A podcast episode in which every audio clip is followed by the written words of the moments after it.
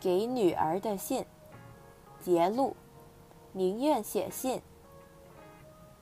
微，拙于言辞，喜欢笔谈，这习惯竟改不了。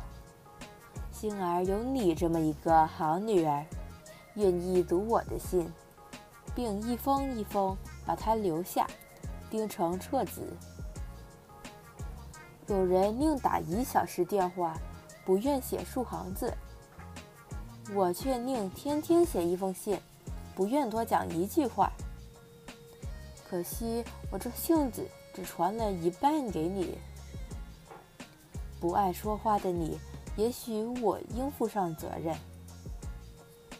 你十岁那年，正需要爸爸妈妈在身旁给你鼓励，给你人生启迪的时候，却把你送到市桥外婆家去寄养。我和你妈妈为了储够买一间房子的钱，到新加坡一间新开的中国菜馆做合同工。五年后，虽然愿望达成，却使你度过了一个寂寞的少年期，便成为一个超龄学生。记得把你从带回香港时，有整整半年不肯叫我做爸爸。一晃。十年了，你虽然后来添了两个弟弟，我和妈妈仍然没忘记做爱的补偿。特别是我，你说我宠坏你了。